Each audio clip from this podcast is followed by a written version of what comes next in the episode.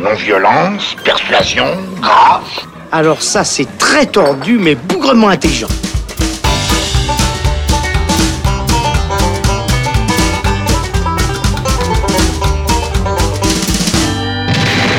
Bonjour à tous, c'est Robin et bienvenue à la 19e édition du Festival du film fantastique de Neuchâtel, le NIF, deuxième épisode spécial du Saloon en direct du Festival Neuchâtelois, où nous allons revenir euh, sur les films que nous avons vus depuis euh, le premier épisode, notamment en compagnie de euh, Thibaut Ducret. Salut Thibaut. Salut Robin. Et Thomas Gerber, qui nous fait le plaisir d'être là avec nous. Salut Thomas. Salut. Et donc, euh, on va vous évoquer un petit peu ces films hein, qu'on a vus depuis la suite de ce festival. Et on vous l'avait promis, on le gardait justement sous le coude pour la présence de Thomas. C'était la projection de Beach Bum, le nouveau film d'Harmony Corinne, projeté euh, en open air le premier soir du festival. Harmony Corinne, c'est donc celui notamment qui avait fait euh, Spring Breakers il y a quelques années. Il revient cette fois avec euh, Matthew McGonaghy dans le rôle d'un junkie euh, qui n'arrête euh, simplement pas de fumer de la drogue et d'en de prendre, boire. de boire, de faire euh, toutes les folies possibles et imaginables qu'on peut imaginer d'un Américain décadent comme lui. Et puis Snoop Dogg également qui est présent dans le film et Zac Efron. Enfin en fait une belle bande, de- une belle brochette pour ce nouveau film d'Harmony Corinne que vous attendiez? En tout cas toi Thomas, je sais que tu aimes plutôt bien les, les- les films d'Harmony Corinne. Est-ce que euh, tu as apprécié euh, l'expérience de The Beach Bum qui donc raconte, on va dire, hein, la vie un peu décadente d'un poète euh, qui essaye de se, de se trouver, de se, chercher pour sortir euh, le, chef-d'œuvre de sa vie euh, artistique. Ouais, alors effectivement, j'aime bien Harmony Corinne, qui est un des réalisateurs indépendants américains qui a le mieux, selon moi, su sonder la jeunesse américaine, notamment avec un film comme Gunmo ou avec Spring Breakers, pour lequel j'ai eu une relation un peu d'amour-haine parce que le film a quelque chose de très complaisant dans sa manière de dépeindre une jeunesse euh, complètement décadente qui va se mettre des torchés pendant les Spring Break euh, et euh, qui finalement part complètement en vrille. C'est un peu le, euh, le grand cinéaste indépendant américain de la jeunesse avec Larry Clark pour moi.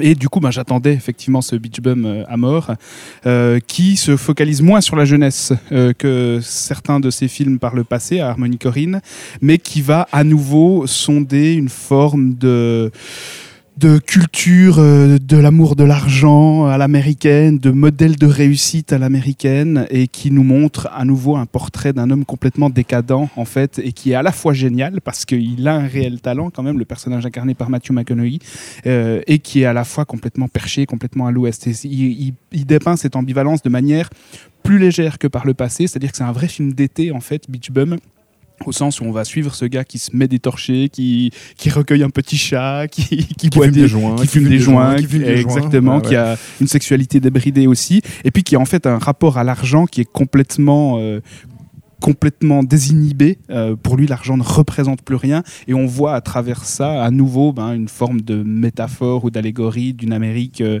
qui a un rapport à l'argent complètement particulier, complètement désaxé.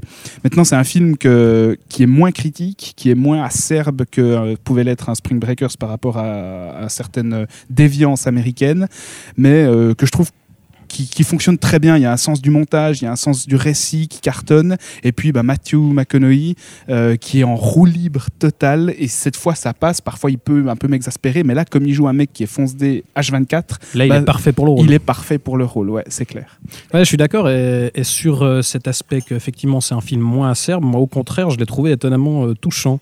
Parce qu'en fait, on a euh, effectivement ce personnage qui, qui erre un petit peu, qui est complètement déconnecté de la réalité au point d'être complètement irresponsable et, et qui va dans les excès euh, les, plus, les plus fous, mais qui en même temps est hyper attachant. Il y a une espèce de, de mélancolie qui se dégage. Une réelle euh, empathie pour Ouais, lui. une, quoi. une vraie ouais. douceur pour, dans le traitement du personnage. Et, et au final, ça pourrait être juste un truc un peu provoque et, et un peu vide de sens. Mais moi, je me suis laissé embarquer et, j'ai suivi ça ouais, avec beaucoup d'affection pour le personnage principal. Donc c'était ouais, très intéressant. qui est complètement. Perdu. Il a une relation euh, assez étrange avec sa femme, qui le trompe avec Snoop Dogg justement. Ça me fait d'ailleurs assez plaisir de voir Snoop Dogg dans un film, euh, bon, qui fume aussi des gens, vous en doutez. hein. Il joue pratiquement son rôle. Il faut pas, euh, il rappe, il fume, il va en Jamaïque chercher des plants de cannabis. Enfin, voilà, c'est un petit peu le, le personnage qu'on pouvait attendre de lui, mais ça marche, ça marche assez bien. Euh, je ne sais pas malheureusement s'il y aura une sortie prévue en Suisse de. de Oui, je de crois. En tout cas, il y a eu une projection presse organisée. Mais en tout cas, semaines, ça, c'est vrai que comme, comme tu l'as dit, Thomas, c'est un Mm. bon film d'été. Maintenant, c'est moins moins clinquant euh, visuellement qu'un Spring Breakers, qui avait vraiment une- un montage euh, très rapide, euh, avec la photographie de Benoît Deby qui était vraiment hyper impressionnante et hyper marquante. C'est de nouveau Deby à la photographie ici, mais qui livre quelque chose de très beau. Enfin, c'est superbement éclairé, mais il y a moins de jeux sur les fluos, il y a moins de jeux sur les néons qu'on pouvait avoir dans Spring Breakers. Donc c'est visuellement peut-être un peu moins marquant, un peu moins tape à l'œil aussi, mais ça passe avec le projet, c'est raccord avec le projet. En fait, c'est un film qui est plus centré sur un personnage que pouvait l'être Spring Breakers et qui du coup effectivement est très touchant. ouais. Alors effectivement, le film est, est annoncé, en tout cas pour une sortie euh, en Suisse euh, romande. Ce serait pour le 31 juillet 2019, donc l'occasion euh, en plein été d'aller se faire justement ce film d'Harmonie Corinne. Et c'est un film parfait à voir en open air, comme euh, vous l'avez vu ici Ouais. au NIF. Enfin, c'est c'est le film d'été à voir en Ouais, c'est open ça, air au ou bord d'un lac. enfin, voilà, c'est c'est clair Ouais. avec, euh, avec quelques bières pour vous mettre à peu près dans l'état de. Du coup, ça sort le même jour que Midsommar de Harry Astor, qui sera certainement l'autre grand programme. film de l'été. Un autre film en tout cas qu'on a eu euh, l'occasion de voir ici euh, à euh, Neuchâtel et qui est en compétition dans la catégorie asiatique, New Cinema from Asia, qui était présent également au Festival de Cannes, c'est The Gangster de Cop and the Devil, le nouveau film de Lee Won-tae. C'est un thriller coréen. On va donc suivre en fait un policier et un gangster qui vont devoir unir leurs forces afin de retrouver le plus vite possible un tueur en série qui agit dans l'ombre et dans la nuit. Donc ça va être euh, le choc et la confrontation de deux mondes, ceux euh, d'un côté des policiers qui essayent de maintenir l'ordre et de l'autre ceux des gangsters qui essayent euh, bah, de venger leur patron alors qu'il n'est pas mort mais qui a été blessé par, euh, par le devil. Et euh, autant dire que ça marche encore une fois assez bien Thibaut. Ouais, moi je trouve que c'est très clairement un, un polar coréen assez classique dans l'idée. euh, Enfin, euh, le, le pitch de base, euh, voilà, ne, ne révolutionne rien, mais euh, Non, mais c'est sympa. Mais, Ça, mais c'est prometteur et- ouais. et, le résultat est assez bien troussé et efficace. Moi, ce que je trouve intéressant aussi, c'est qu'il évite le discours assez pâteau sur les morales floues et sur la, la, diffé- la- la limite entre la loi et le crime, puisque là, effectivement, les flics vont s'associer avec la mafia, et puis ça aurait pu donner un truc hyper moralisateur. Et en fait, c'est un peu plus malin que ça, puisqu'on a bah, évi- le flic euh, qui est plus ambigu, le parrain qui est euh, finalement assez sympa. Enfin, il y a, il y a une, une espèce d'attachement qui se crée autour de lui, mais il reste quand même représentatif de leur milieu. Et puis, euh, voilà, ça, ça reste. Assez euh, ouais assez assez efficace assez droit au but ça se prend pas trop au sérieux non plus et du coup c'est c'est très fun à suivre et euh, ouais c'est une ça a été une très bonne projection de, de ce festival Tout à fait. Euh, Je crois que Thomas, tu es, plutôt d'accord avec, euh, avec ça. Alors, évidemment, ça pas forcément au niveau. On en parlait à la sortie de la séance des, des grands films coréens qui ont révolutionné un petit peu le genre. euh, Il y a de ça une, quoi, une quinzaine, dizaine- une dizaine d'années. Une dizaine, quinzaine d'années. On pense notamment à, tu le disais, à The Chaser, à Memories of Murder, à tous ces films-là. Euh, c'est moins fort et moins gros, mais ça reste un film super efficace. Ouais, alors c'est- clair, c'est moins radical et c'est moins révolutionnaire que- qu'ont pu l'être hein, des films de Naung Jin comme The Chaser ou euh, c'est surtout moins radical que I Saw the Devil, Dead, I Saw the Devil pardon, de euh, Kim Ji-woon. Mais en fait, ce que j'apprécie beaucoup avec le film, c'est déjà son efficacité. C'est un film qui est extrêmement efficace, qui, qui nous montre que les Coréens ont une maîtrise quand même assez extraordinaire en termes de, de récit, de narration, de, rythme aussi et d'action. Et ce que j'apprécie beaucoup avec le film, c'est qu'il prétend pas réinventer le genre. C'est-à-dire que, comme tu l'as dit Thibaut, euh, il nous dit pas regardez mon grand discours sur le manichéisme et sur les morales, la, mo- la, la frontière floue et poreuse entre le bien et le mal. C'est pas du tout un film poseur. C'est un film qui accepte son, son rôle d'outsider un peu dans le paysage euh, coréen, mais qui fait ça très très bien. Et c'est un des meilleurs polars coréens de ces dernières années, simplement parce que ça se prend pas tant que ça au sérieux. Euh, ça prétend pas, ça pète pas plus haut que son cul, mais c'est extrêmement efficace. Et il y a des personnages qui sont très attachants. Le flic est très attachant. Le parrain, comme tu l'as dit, on se prend aussi d'empathie pour lui. Et euh, voilà, c'est un film qui est aussi surprenant quand même dans son évolution euh, finale. Enfin, moi, je voyais pas les, gros, les grosses ficelles euh, du, récit venir. Donc ouais, c'est vraiment un, gros panard de projection. Et c'est pour moi, pour l'instant, le meilleur film que j'ai vu ici à Neuchâtel. Ouais, ça marche, ça marche très bien. Le récit nous, nous tient en haleine, effectivement. Euh, euh, sur, sur tout le long, il y a de la, il y a de la baston aussi. Donc euh, finalement, on est, on est servi, on est régalé pour, pour ce film. Donc euh, à suivre, hein, de gangster, de cop. and Il faut the quand même dire que le mec, c'est son deuxième film en tant que réalisateur seulement.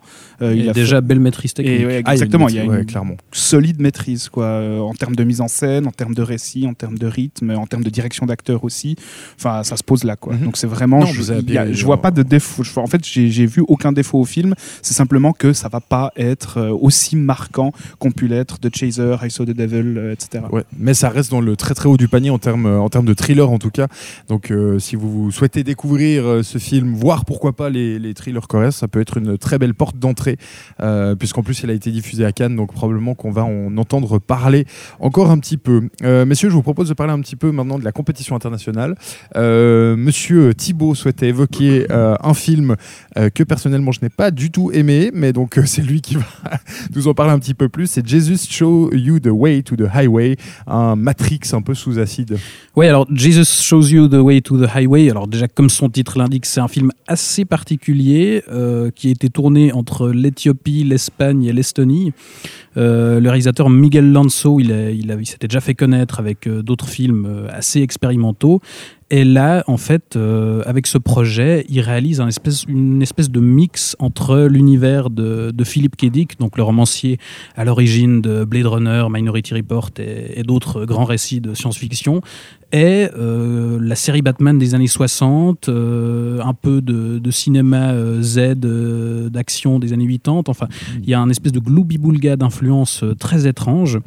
Euh, le pitch est absolument irrésumable. En gros, ça se passe dans, je vais tenter, mais ça se passe dans, le- futur, euh, euh, à Tallinn, la capitale d'Estonie. Il y a en fait un, un- super ordinateur dirige la ville et il y aura un, virus informatique appelé Staline qui va infiltrer ce- cet ordinateur et deux agents seront envoyés à l'intérieur de l'ordinateur pour essayer de combattre ce virus. Donc ça, c'est les bases, mais évidemment que le récit évolue et part un peu dans tous les sens à partir de là.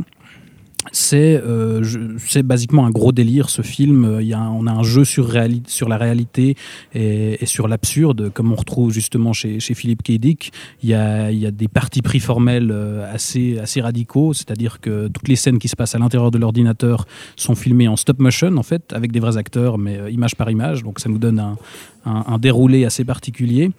Et puis, il y a une euh, désynchronisation. il y a, il y a aussi, exactement tous les dialogues en fait sont, redoublés euh, avec euh, un décalage voulu et c'est justement tous des, tous les petits détails qui vont travailler sur l'artificialité de l'univers et, et on embarque juste pour une aventure complètement débridée. Le, le- résumé Matrix sous acide, je pense, ça, ça, ça qualifie assez bien le film, puisque finalement c'est assez ça, où on va euh, partir dans, dans- dans des délires euh, assez improbables. Et, et à la limite, ça se fatigue peut-être un peu sur la fin, mais sinon, bah, euh, moi en tant qu'amateur de, de Philippe K. Dick et de, de la série Batman des années 60, j'ai été assez euh, servi, et du coup, ça a fait le job pour moi. Très bien. Mais alors, par contre, il y a un autre film qui n'a pas fait le job, et là, je crois qu'on est tous d'accord autour de cette table pour dire ça. C'est Daniel Isn't Real. Euh, pourquoi on en parle? Bah, Déjà parce qu'il y a le fils d'Arnold Schwarzenegger dedans, qui joue le rôle de Patrick. Daniel. Patrick Schwarzenegger, qui joue le rôle de, de Daniel. Donc, en fait, c'est l'histoire d'un jeune en fait qui se qui se crée un, un ami imaginaire quand il est enfant. Il va il va réussir à, à le, le laisser euh, dans une euh, maison de poupée. Voilà, il va faire le deuil en étant enfant de son de son euh, ami imaginaire. Sauf que Son ami imaginaire qui le force quand même à faire des trucs pas tout nets voilà, avec sa mère. voilà, qui, qui, oui, alors qui essaie de la tuer, hein, parce que dit Mm. comme ça, c'est vrai que ça peut être encore plus bizarre. C'est quand même un ami imaginaire qui est Oui. mal intentionné Oui, dès oui, le départ. Tout à fait, ça c'est clair. Et puis quelques années plus tard, quand il arrive euh, à l'adolescence, euh, à l'université probablement, il va ouvrir à nouveau cette, euh, cette porte, donc laisser ressortir son ami imaginaire qui va revenir vers lui et puis qui va euh, gentiment euh, s'immiscer dans sa vie. Tout d'abord lui donner quelques conseils de drague et quelques conseils de la vie pour en fait finalement prendre un peu presque possession de lui et lui faire faire des choses pas terribles. Mais c'est comme le film en fait, c'est pas terrible. Bah, moi je trouve que c'est un film qui fait le job. Tu disais qu'il fait pas le job. Moi je trouve qu'il fait le job. Le problème c'est qu'il y en a 150 000 qui ont fait le même job que lui avant lui. C'est-à-dire que c'est- typiquement le genre de film qu'on voit en festival chaque année, en festival de genre, Ouais.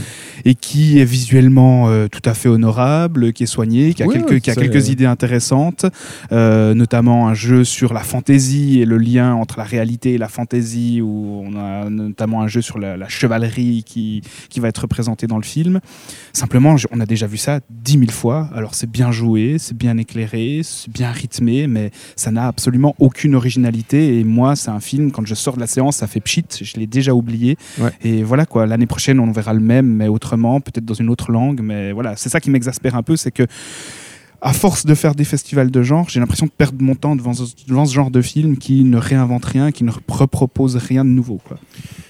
Ouais, Ouais, bah. c'est- vrai qu'il faut. Bon, alors, euh, on n'est peut-être pas d'accord sur Patrick. Moi, je trouve que Patrick, il est un peu, il est un peu, euh, pas forcément au top de sa forme, Patrick Schwarzenegger. Mais, euh, mais en fait, non. Alors, ce qui est, ce qui est vrai, c'est que le, le- le pitch de base aurait pu être intéressant. Il y a un petit peu de, voilà, est-ce que c'est de la schizophrénie, est-ce que c'est autre chose? Puis finalement, on comprend que c'est pas ça, que c'est c'est probablement un truc un peu, une force un peu plus démoniaque. Voilà, on va pas, on va pas aller beaucoup plus loin, mais finalement, ça. J'ai presque l'impression que ça n'assume pas jusqu'au bout son, son délire. C'est-à-dire que vraiment, pendant une. Ça prend très longtemps avant que ça rentre vraiment dans le côté complètement euh, euh, démoniaque, complètement. euh, voilà, complètement jusqu'au boutiste, etc. Le, début, c'est. tranquille, hein, je vais te donner des petits conseils, on va être. voilà, c'est. Ouais, bah moi ce que je trouvais intéressant, c'est que dans l'idée, c'est euh, un espèce de fight club, mais qui glisserait euh, dans le fantastique. C'est-à-dire que cet ami imaginaire, justement, euh, représente un petit peu ce que le personnage principal voudrait être, et il va euh, l'épauler pour, euh, pour, pour avancer dans la vie, quoi. Et puis on va glisser petit à petit dans le genre et se rendre compte qu'effectivement, comme tu le dis, il y, y a un argument fantastique en fait. Mais le, le problème, c'est qu'autant il y a de belles idées, comme disait Thomas, dans, dans la représentation de l'univers fantastique, mais la progression et le glissement pur et dur dans le fantastique, euh, elle, elle marche pas du tout parce qu'il y a, y a pas, de- il y a pas vraiment de, de graduation, quoi. Puis il y a une Euh, romance dont on en a rien à secouer parce que l'actrice qui joue la nana, franchement, elle est, elle est insipide au possible. Quoi. Donc euh, cette romance, Mhm. pour moi, elle fonctionne pas et c'est censé quand même être au cœur du récit. Ouais, il y a un gros problème de structure et de. Et de- moi, j'ai l'impression de revoir la romance de Creed, quoi. c'est dire. C'est vrai, c'est vrai. Euh, donc, euh, Daniel Isn't Real de Adam Mais qui est un et film qui contentera Mortimer. certainement euh, un public qui est pas, qui bouffe pas autant de ce Les genre de production que nous. Comme on dit, c'est ça, non Si vous n'avez jamais vu Fight Club, peut-être. Mais du coup, regardez Fight Club plutôt que de regarder euh, Daniel Isn't Real à ce moment-là. Euh, par contre, alors là, on sait que depuis quasiment deux épisodes, on vous parle de films un peu obscurs, de films que vous n'allez pas forcément pouvoir voir, à l'exception de quelques-uns qui sortent. Mais là, on doit quand même vous parler d'un film qu'on a vu en open air et que vous pouvez regarder depuis chez vous, puisque c'est sur YouTube en intégralité. Donc, euh, dès que l'épisode est terminé, si ça vous botte, vous pouvez aller vous prendre une bière, vous poser et regarder ce, machin. Who Killed Captain Alex C'est un ovni absolu. C'est un film ougandais euh, avec 200 dollars de budget. Thibaut, on s'est motivé à minuit et demi pour aller voir ça. On avait, on avait quelques doutes et en fait.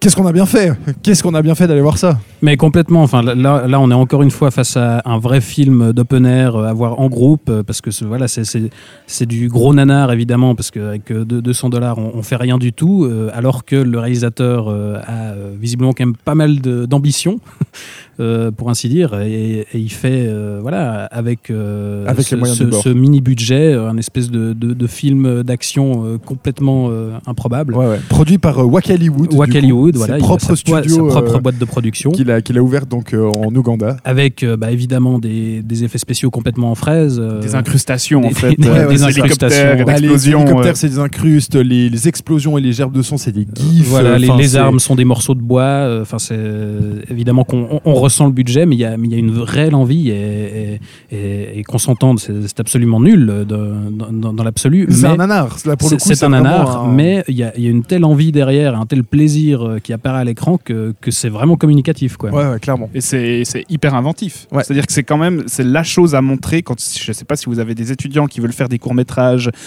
d'action ou autre, c'est le film à montrer pour leur donner des idées quoi, pour leur Ouais. dire bah regardez avec zéro moyen ce qu'on arrive à Ouais, faire. là, on a des fusillades, du kung-fu, euh, des explosions. Et, et les mecs sont des immenses fans de genre et, ils- et ça se ressent.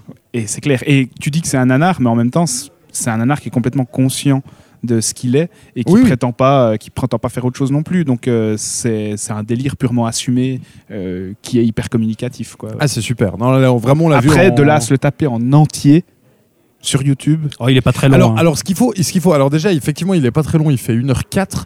Et euh, ce qu'il faut savoir, ce qui est assez particulier, c'est qu'en fait, il y a deux versions manifestement du film. La version qui a été projetée en open air euh, avec euh, bah, le film standard. Et sur YouTube, il y a une version où il y a un commentaire audio par-dessus, où il y a un, type qui raconte sa life euh, quasiment en permanence. Donc, on va dire que les petits moments de creux euh, qu'il peut y avoir dans le film, euh, on va dire original, sont comblés par cette voix off qui.